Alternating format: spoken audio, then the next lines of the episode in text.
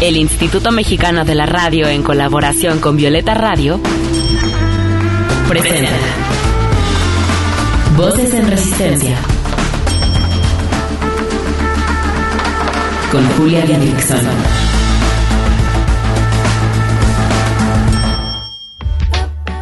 En esta lucha queremos que las voces de las mujeres se escuchen cada vez más fuerte y en más espacios, que sus resistencias se compartan, se sumen y se colectivicen.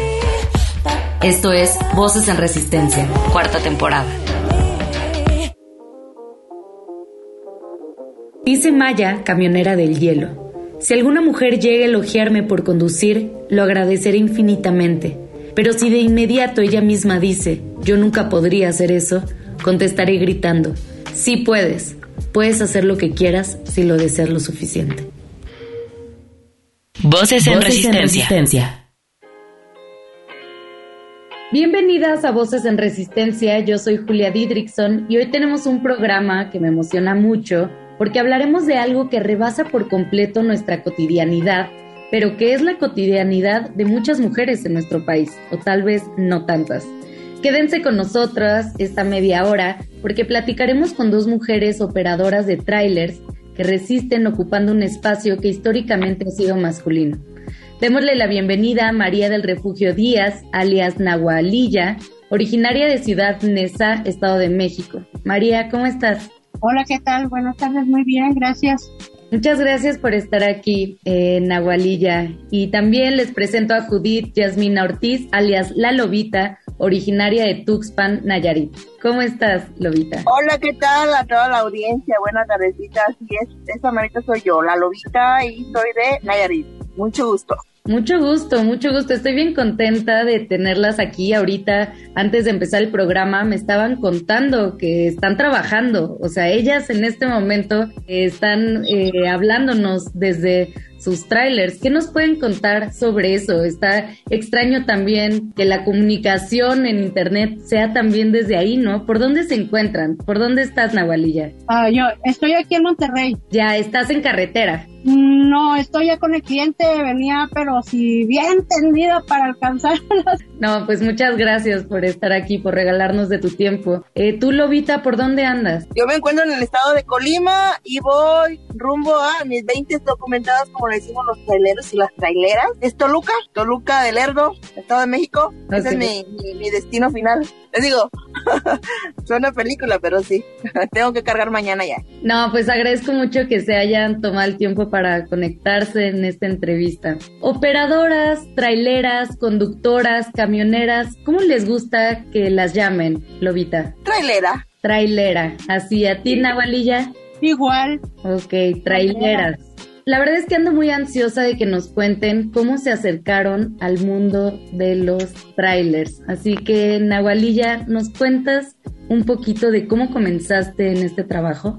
¿Cómo comencé? Bueno, en realidad el amor que me nació por los camiones viene desde chica porque mi papá, que en paz descanse, era operador de tráiler también. Y pues yo la verdad desde que tengo uso de razón son tráiler. En mi vida son puros tráiler y tráiler y tráiler. El andar de viaje con él y todo eso fue como todo lo que él llegaba y todo lo que él nos platicaba, todas sus vivencias, me empezó a entrar el amor por estos camiones. Entonces fue algo complicado una parte me la enseñó mi papá, otra parte tuve que ir a la escuela. Hace 20 años, yo tengo 19 años en esto y la verdad e, era nula la oportunidad que se nos daba para poder trabajar porque era muy distinto tanto los camiones en aquel tiempo como las carreteras. Entonces era muy complicado para ellos pensar que nosotras pudiéramos ejercer esta profesión siendo tan, tan complicada para los hombres, imagínate para las mujeres. Hace 20 20 años, no, me imagino, eh, si todavía vivimos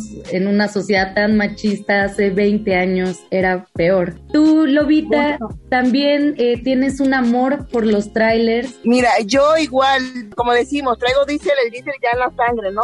El papá de mamá, que no nos reconocí como familia, pero al, fin de cuentas lo traigo ya en la sangre, son, son traileros, mis tíos son traileros, mi abuelo es trailero, tienen trailers, tienen flotillas de trailer. Cuando yo estaba chiquitita, yo vivía en un lugar donde donde pasaban los trailers todo el tiempo. Empecé a crecer, yo empecé a saber que yo tenía esa pasión, o sea, yo no sabía de que venía yo ya con el diésel en la sangre. Empecé a buscar este restaurantes donde yo pudiera trabajar, donde yo me acercara a los traileros para poder convivir con ellos y saber su vida. Se empecé a rolarme. Después me casé con un trailero porque tenía que saber de esta profesión. El papá de mis hijos me enseñó hace 22 años, tengo yo este, ejerciendo esta profesión. Él me, me, me dejó como herencia marital este, este bonito oficio, pero sí, ya lo traigo de sangre también hace 22 años que ejerzo este trabajo y como dice la, la colega Nahualilla, era muy difícil que alguien creyera en ti, muy, muy, muy difícil que alguien te diera la oportunidad en aquellos tiempos. Ahora sí que de la vieja escuela no tuve escuela, solo el papá de mis hijos me enseñó un tiempo y ya cuando él y yo nos separamos, pues yo seguí, continué con esto que él creyó que yo no iba a poder porque no, no tenía mucho manejando, pero pues me aventé, dije sí puedo y aquí estoy ya 22 años ejerciendo este bonito oficio y muy peligroso por cierto. Nos encanta, nos apasiona.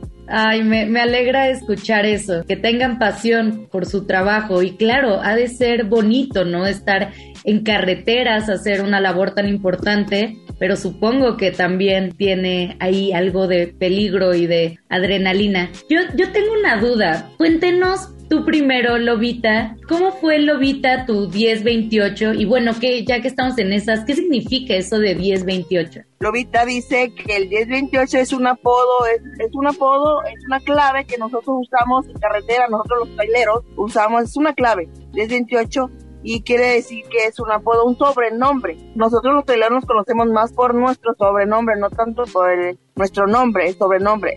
Mi sobrenombre, mi 1028 mi apodo viene de una empresa a la cual trabajé. Era una jefa, una mujer, de hecho la que me puso Loba o Lobita más bien porque el transporte se llamó, porque ya no existe, ¿ah? Logística Barbosa. Lo por las dos iniciales, dos primeras letras, logística, va, loba, lobita. Y siempre ella decía, manden a lobita, manden a lobita, manden a lobita. O sea, para todo la lobita para allá, la lobita para acá, mueve la lobita para allá y mueve la, o sea. Y ella fue la que me puso ese, ese sobrenombre, ese 1028, como le llamamos la, aquí nosotros los talleres. Ok, entonces el 1028 es, es el apodo que se da entre los y las traileras. Nahualilla, ¿Tú cómo llegaste a tu 1028? Pues no es tan complicado. Mi papá era el Nahual. Es, es una herencia que me dejó él. Yo cuando empecé a ejercer, un compañero quiso ponerme mi 28 y él me decía Rosa Salvaje porque me decía él, tú te pareces a la Rosa Salvaje, a la de la telenovela, porque siempre traía la cachucha puesta y la traía volteada para atrás. Entonces cada vez que me, me, veía, él me decía, te parece a la Rosa Salvaje. En una ocasión estábamos en un cuartito donde nos metían a esperar para descargarnos y estaban dos compañeros que son hermanos ellos y este y me pregunta que cuál era mi 28 y ya le dije pues no tengo o sea un, un, amigo me decía Rosa Salvaje entonces seguimos platicando y así quedó seguimos platicando y empezamos a hablar plática de que mi papá era el nahual a mi papá le habían puesto el nahual esa sí es buena historia. Le había puesto el nahual. Entonces, este, dijeron, entonces tú no eres la rosa salvaje, tú eres la nahualilla. Y como dice la canción, ese nombre sí me agradó, ese nombre sí me gusta. Y desde ahí empezaron a decirme nahualilla y, y me gustó mucho. Siento que es algo que me dejó mi papá como herencia, aparte de todos sus conocimientos. Su 28 fue la mejor herencia que me pudo haber dejado. Ay, qué emoción escuchar eso. Entonces la nahualilla y la lobita si me permiten, vamos con un poco de música. Previamente le pedí a nuestras invitadas que escogieran una canción que les guste escuchar en sus trayectos por las carreteras de nuestro país y escogieron canciones súper potentes con un gran mensaje. Así que si les parece, comencemos con la canción que escogió la lobita. Esto se llama La que nunca se rinde de Marta Sánchez. Estás escuchando Voces en resistencia. Voces que resisten también desde la música. Voces en resistencia.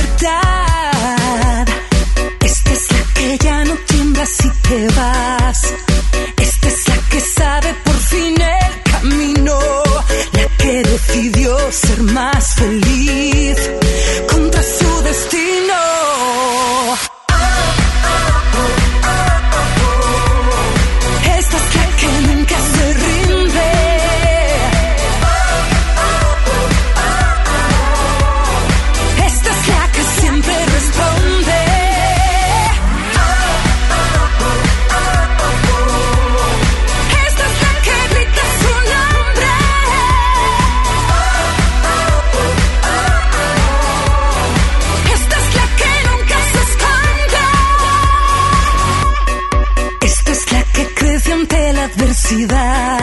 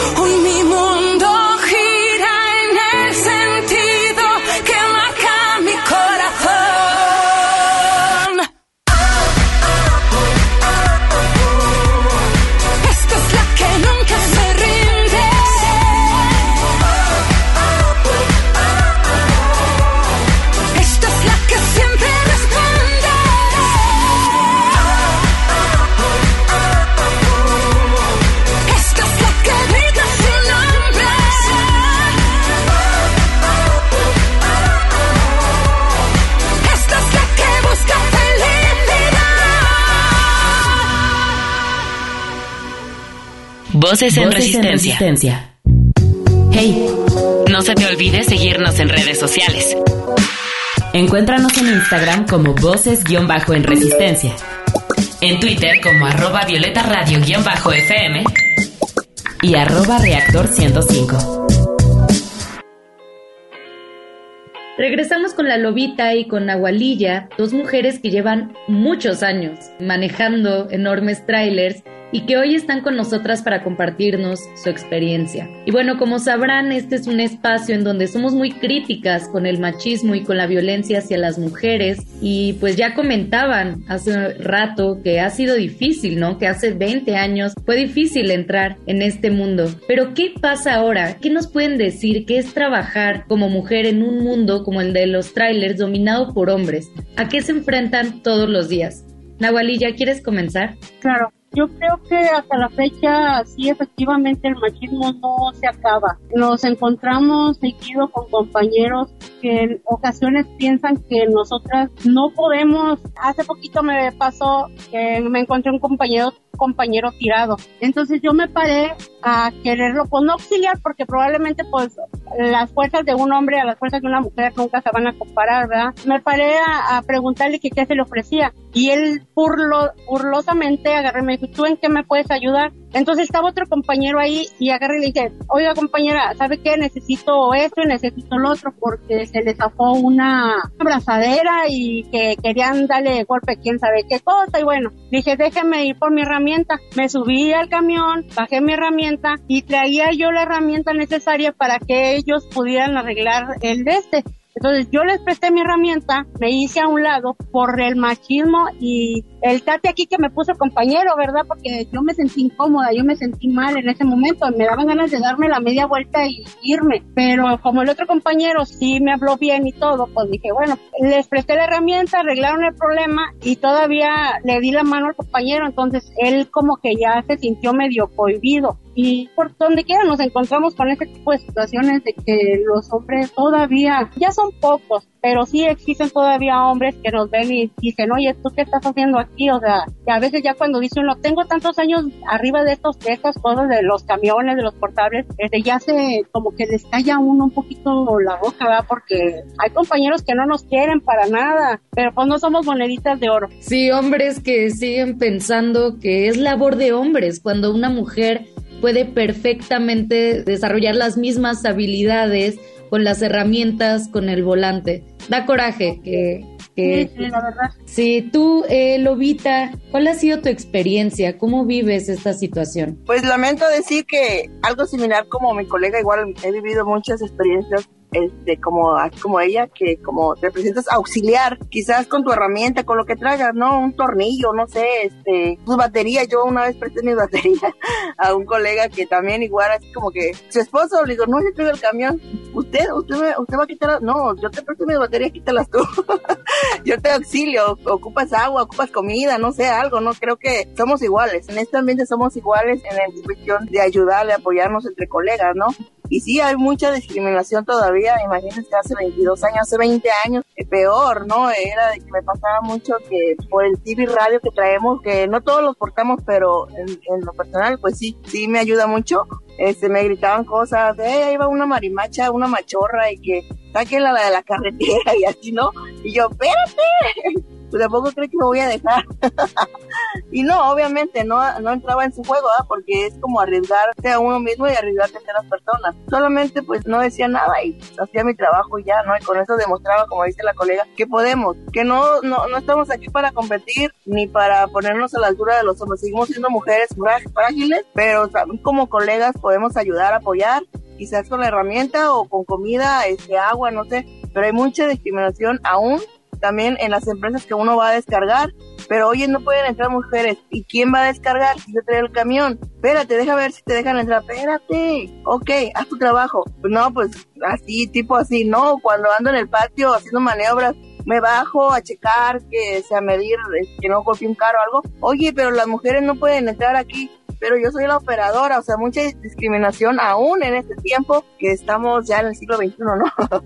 aún en un asalto, bueno, a mí me pasó mucho que cuando me asaltaron, ay, es vieja, jajaja, o sea, ¿qué onda? No, la discriminación está todo lo que da todavía, ya menos, pero sí, vivimos a diario situaciones que nos incomodan como mujeres y que, vuelvo a repetir, no estamos aquí para competir con los hombres, creo que cada quien hacer su trabajo y pues muestra su profesionalismo, ¿no? Claro, me imagino que manejar un tráiler es una cuestión sumamente difícil y además enfrentarte con, con, todo el machismo y con todo esto que nos cuentan ha de ser el doble. Así que mis respetos para todo el trabajo que hacen. Vámonos con otra canción. Ahora vamos a escuchar la canción de nuestra invitada Nahualilla.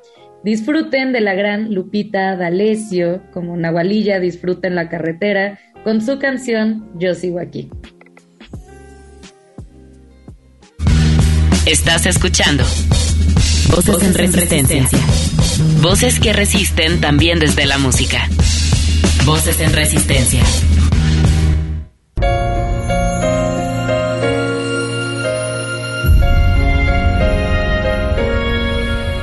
Hoy que miro el camino cruzado, me doy cuenta que aunque hubo caídas, cada historia vivida es un territorio ganado. Aprendí que luchar demasiado es mi fuerza. Me curé las heridas, marché cuesta arriba con el corazón en la mano. La vida se va en un respiro, rendirse no está permitido. Yo sigo aquí, no me rindo, con coraje por instinto,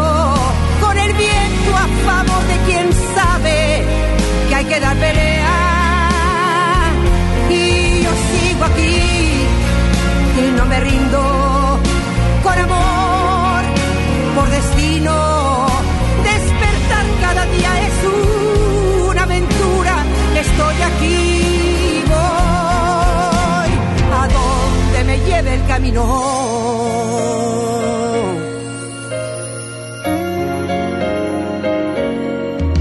Hoy que doy un vistazo al pasado, me doy cuenta que ha valido la pena ir dejando mis huellas, alcanzar cada sueño guardado.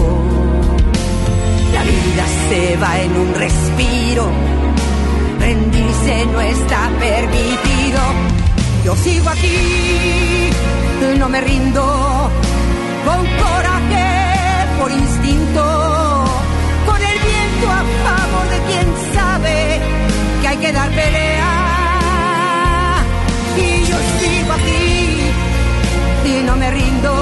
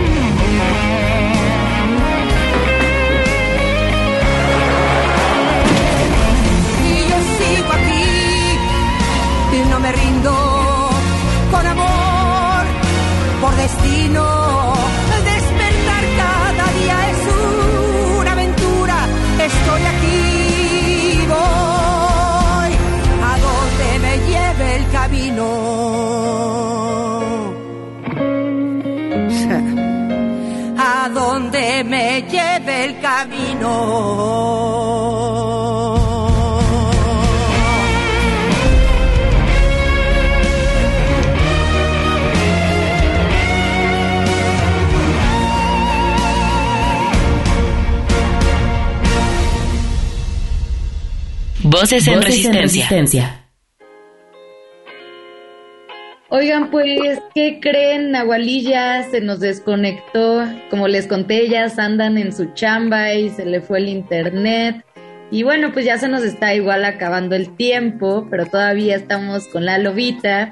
Y yo te quiero preguntar, lobita, para finalizar este programa, que nos cuentes qué representan las carreteras para ti pues representa pues mi pasión, mi pasión, este, pues mi vida, imagínate, la mitad de mi vida está, está, este, hay una gran historia aquí en la carretera, en la 57 como le llamamos, los portables, los trailers, este, representa eh, pues mi pasión, la mitad de mi vida está, está ahí plasmada y pues todo, ¿no? Todo es, es lo que me apasiona y, y representa todo. ¿Tú ya no sueltas ese trabajo, Lobita? He pensado retirarme y lo he intentado y no he podido. Realmente necesito como que más fuerzas. este, lo he intentado muchas veces. Realmente quiero confesarles esto que he pensado como muchos operadores por la cuestión de la vida que llevamos sedentaria y las desveladas que acá acá en México, bueno, hablamos de que que este trabajo es más más muy pesado porque aquí todavía no, no, no es, no aplica la norma para dormir, de horas para dormir, aquí nos desvelamos, bueno, en mi trabajo yo siempre he tenido trabajos así, este, mucho desvelos, mal, mal alimentada, y me he querido retirar por eso porque la mayoría de operadores terminamos pues enfermos, ¿no? Y, y no quiero dejar mi vida de alguna manera, no quiero terminar pues mal me quiero retirar en un momento que, que, todavía yo tenga fuerzas, que, todavía pueda este, valerme por mí misma y he intentado dejar esto y no he podido, este, pero realmente no sé qué vaya a pasar. Lobita, pues yo espero que tu retiro sea pronto y sea feliz y puedas continuar tu vida feliz y con tanta pasión como la tienes ahora. Te mando un abrazo grande y gracias por haber estado en este programa el día de hoy. Gracias, un beso, bendiciones para toda la audiencia y para ti en especial. Gracias y también un beso a Nahualilla que se nos desconectó. Eh, pero un saludo para la colega. Claro, un abrazo muy grande para ella. Claro, bendiciones. Dios la cuide en el camino también. Hasta pronto.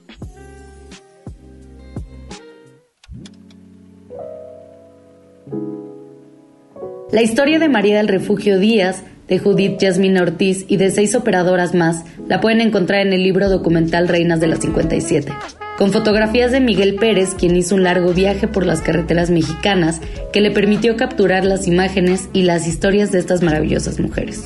Adquiere el libro en el Instagram de las Reinas de las 57. Puedes buscar el perfil con el mismo nombre. Oigan y gracias por acompañarnos en este episodio tan especial.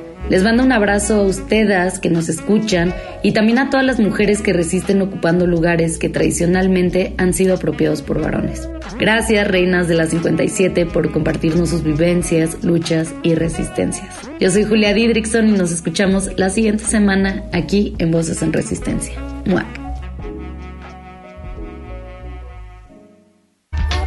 Y porque no se va a caer solo, sigamos resistiendo desde la creatividad, los afectos, la organización política, el pensamiento crítico, la sororidad y el autocuidado. Hasta la próxima.